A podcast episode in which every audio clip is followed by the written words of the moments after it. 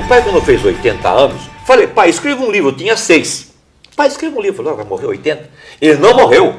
Ele está vivo. Está com 95 anos. E escreveu 36 livros.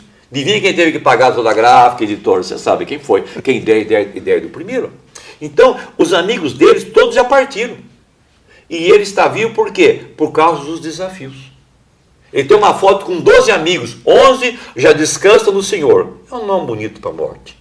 E ele está vivo, fazendo palestras, vai nas escolas, fala dos livros, toca a sanfona dele, dá o recado dele. Porque você sabe, uma pessoa com 95 anos, quando dá um ensinamento, é como se fosse ah, um profeta.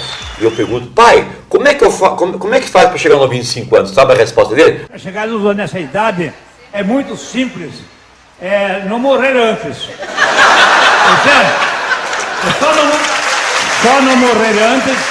O segundo, você está ocupado com coisas boas, trabalhando, e os anos vão passando, e você nem percebe que ficou velho. Eu faço a segunda pergunta, que é muito oportuno para as pessoas que estão vivendo. Pai, como é que faz para ser feliz? Ouça bem a resposta. Ele diz: para ser feliz, faça alguém feliz. Quando você faz alguém feliz, você é feliz. Eu não posso deixar aqui de colocar um pensamento do apóstolo Paulo. Ele escreveu aos Colossenses o seguinte recado para todas as pessoas: atenda as pessoas de todo o coração, como se estivesse atendendo a Deus, e Deus vai recompensar você por tudo bem que fizerem a essas pessoas. Por isso que tem pessoas que tudo dá certo, tudo funciona.